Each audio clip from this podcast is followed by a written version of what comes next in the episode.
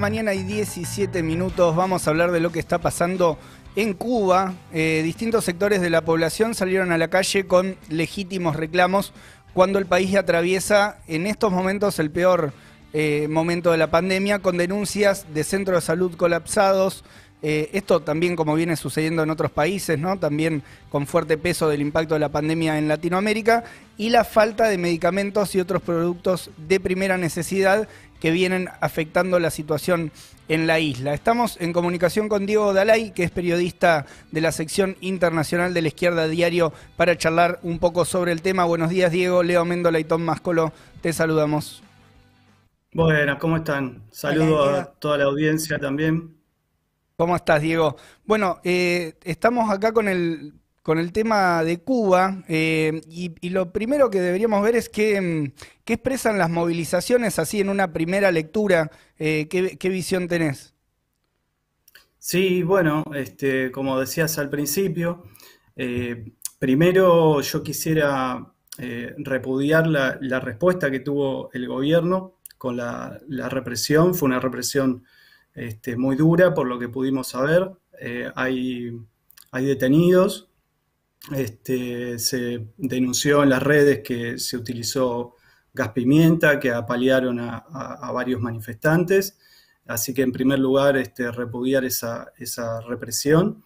Y bueno, este, por la pregunta, sí, yo creo que hay varios elementos que, que, juegan en esto y que detonaron, digamos, esta, eh, estas movilizaciones. Eh, que primero también quisiera agregar que que son unas movilizaciones muy importantes. Yo, por lo que tengo entendido, este, no, no, hay registros este, de movilizaciones eh, tan, tan, masivas en, las, en, las, últimas décadas. Este, la que se recuerda mucho es la de 1994, que fue en el, en el Malecón, en el famoso Malecón, que, sería como nuestra, como nuestra costanera, ¿no es cierto? Pero, pero es mucho más lindo. Este, eh, y, bueno, este, esas movilizaciones fueron muy grandes, también por una, protesta social, por las condiciones que se vivían en ese momento del periodo especial, este, que afectaron profundamente a, la población, a la clase trabajadora, eh, pero fueron muy limitadas a La Habana. En este caso, ahora lo que eh, se pudo saber, lo que se pudo ver, es que fue este, en alrededor de 20 ciudades y pueblos, este, tanto de La Habana como Santiago de Cuba, que es la, segunda ciudad más importante, eh, pero también en un montón de, pueblos y ciudades eh, menores. Así que fue muy extendido. y bueno, por lo que se podía ver, eran bastante masivas. Este, para los parámetros de, Cuba, ¿no es cierto? Eh, bueno, eso por un lado, ¿no? Eh, ¿qué, es lo que genera todo esto? Yo creo que hay varios elementos.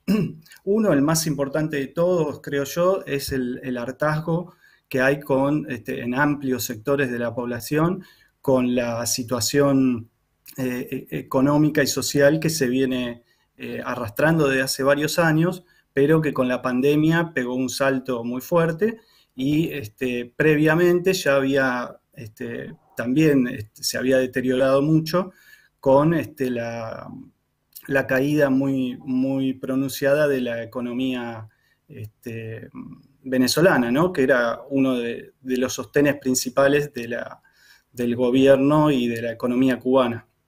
Eh, pero bueno, ahora con la pandemia mucho más. Y eh, y sobre eso, encima, eh, a partir de diciembre del año pasado, el, gobierno de Miguel Díaz Canel eh, respondió a esa crisis económica que tiene el país con una política de ajuste, mm. que no es la primera vez que lo hace, pero en, este momento fue un ajuste muy fuerte porque se unificó la moneda. Este, en Cuba desde hace varios años coexistían dos monedas, el CUC y el, y el CUP.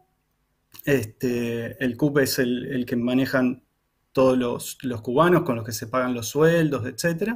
Y el CUC era el con el cual se intercambiaban este, las monedas extranjeras. Diego, eh, una, consulta por, este tema que estás planteando respecto de, eh, la moneda y, de esta, este desdoblamiento que había.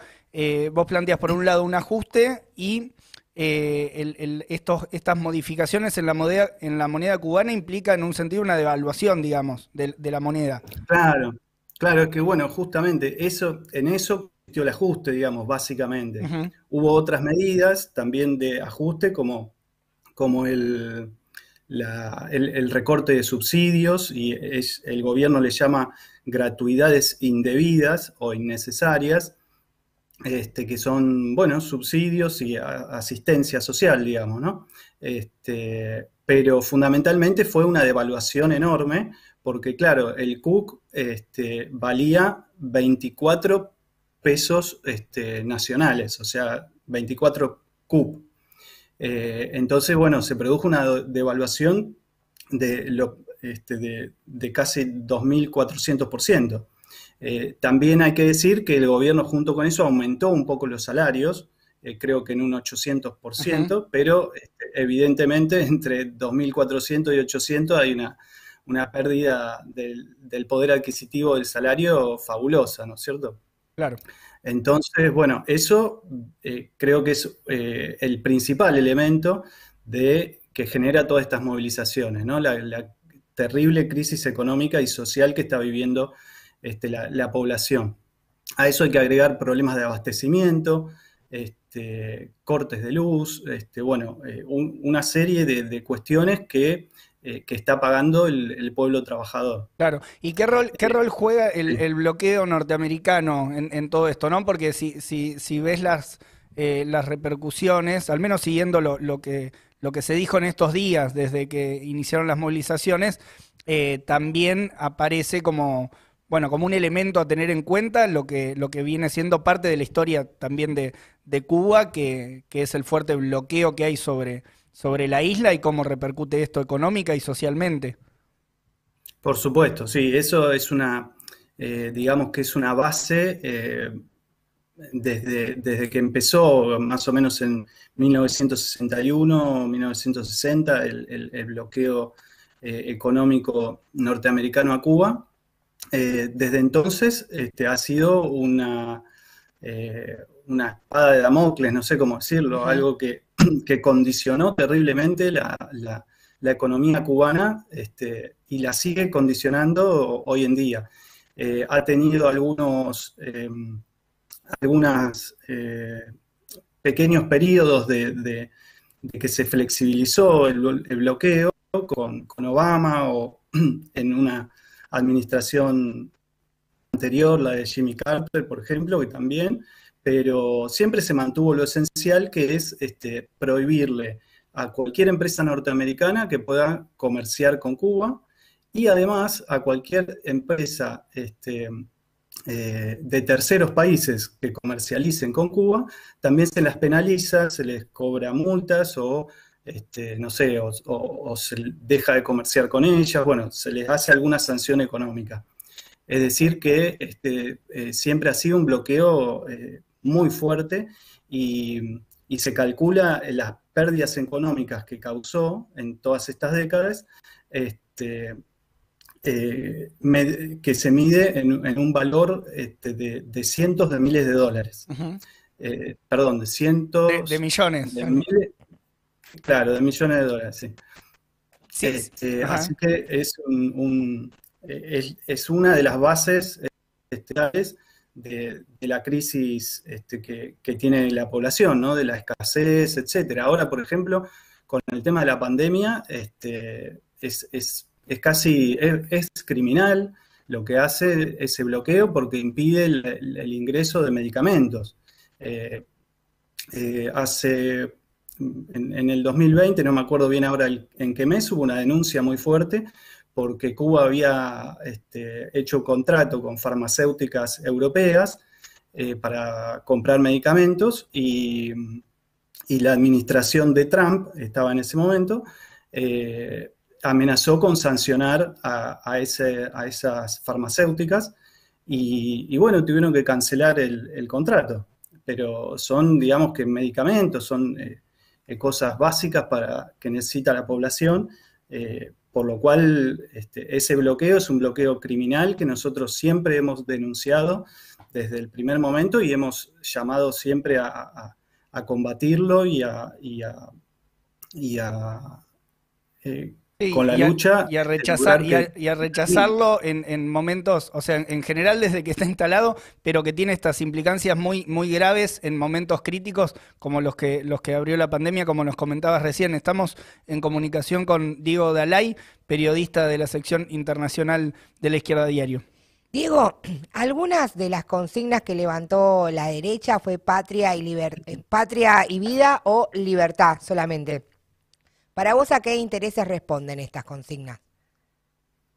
Sí, ¿cómo, andas, Tom? Este, sí, mira, eso lo quería también este, eh, plantear, porque bueno, eh, esas, la consigna de patria, patria vida viene de un eh, grupo musical este, de, bastante reciente que mm, eh, trata de oponer con un juego de palabras a la consigna histórica que se conoce de patria o muerte, ¿no? claro.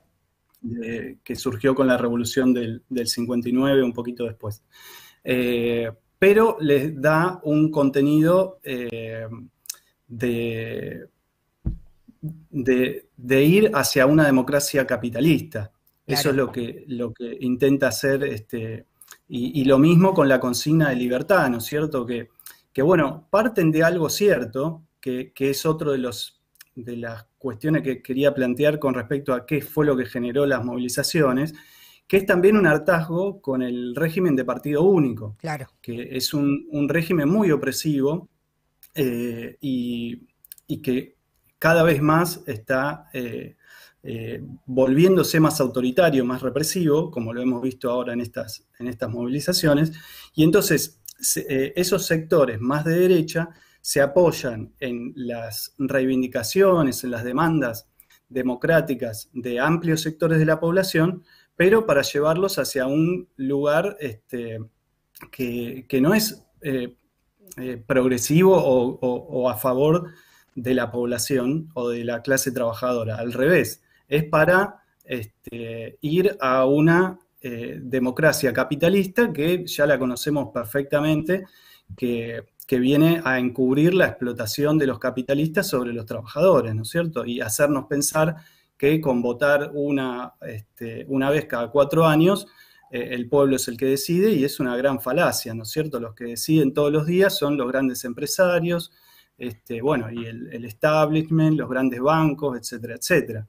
Entonces, eh, expresan, eh, creo yo, una, eh, eh, demandas que son legítimas, este, democráticas, pero las llevan hacia, este, hacia esta salida que para mí es, reaccionaria. ¿sí? Claro, y que, que, busca, que busca terminar con las conquistas que, quedan también vigentes, a pesar ¿no? del rol de la burocracia que está al frente eh, de la isla y, una burocracia con estos métodos que vos comentabas, eh, pero que así todo, eh, bueno, se sostienen con conquistas que tienen que ver con el fuerte proceso revolucionario que vivió Cuba, que puso a los trabajadores y a los sectores populares en el centro de, las, de las demandas, digamos, y, bueno, también expulsando lo que había sido hasta el momento el, fuerte peso del imperialismo, que tenía consecuencias muy, muy graves para para la isla. Eh, volviendo un poco a la actualidad, Diego, entonces, para vos las marchas tienen,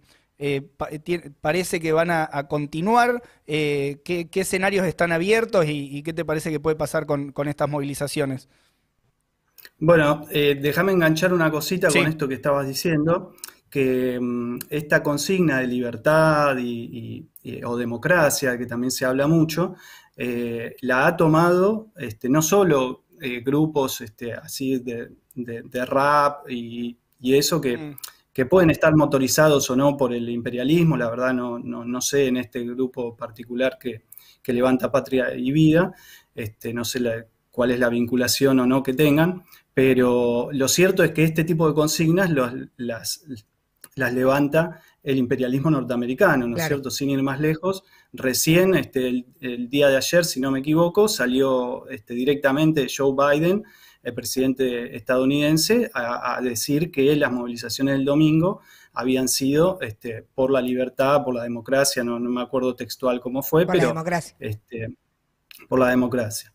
Eh, bueno, una caradurez absoluta, ¿no es cierto?, de, una supuesta democracia este, eh, avanzada estadounidense, que, es la que, la que ocasiona crímenes como, lo de, como los de George Floyd, este, que bombardea países este, como Irak, Afganistán, que tiene centros de detención clandestino en un montón de, países, eh, que promueve golpes de Estado como el que vimos hace poco en, Bolivia, este, y bueno, y anteriormente muchos otros. Eh, así que, bueno, eh, por eso quería agregar eso a, la cuestión esta de la, de la consigna de libertad que tiene esa instrumentalización que hace el imperialismo y la derecha, ¿no es cierto? Claro. Eh, bueno, pero por lo que me preguntabas de, cuáles pueden ser los escenarios que se, presenten, este, eh, yo creo que, bueno, los elementos que generaron esta situación son, son muchos. Este, nombramos la cuestión de la, situación social y económica y el, y el, hartazgo con el régimen de partido único, pero también hay otros elementos como, este, como un mayor activismo que viene creciendo. Este, el año pasado, por ejemplo, hubo un movimiento importante que tomó el nombre de, Movimiento San Isidro, que fueron este, eh, sectores de artistas que, bueno, que protestaron, hicieron una sentada en el Ministerio de, Cultura y, bueno, los tuvo que recibir el ministro, hicieron una serie de demandas. Eh, bueno, y, todo esto viene generando este, un, activismo que no existía este, antes o al menos no estaba, eh, no, había salido a la luz como, como está saliendo ahora. Entonces, bueno, eh, todos esos elementos, también creo yo que eh, la salida de, Raúl Castro del gobierno efectivo este, y ahora, este, es decir, que, salió lo que podríamos llamar la vieja guardia, ¿no es cierto? Después de la muerte en el 2016 de Fidel Castro y ahora el, retiro de Raúl Castro, este, asumen el gobierno nuevos dirigentes del Partido Comunista que no tienen el prestigio que tenían este, los que hicieron la revolución en su momento.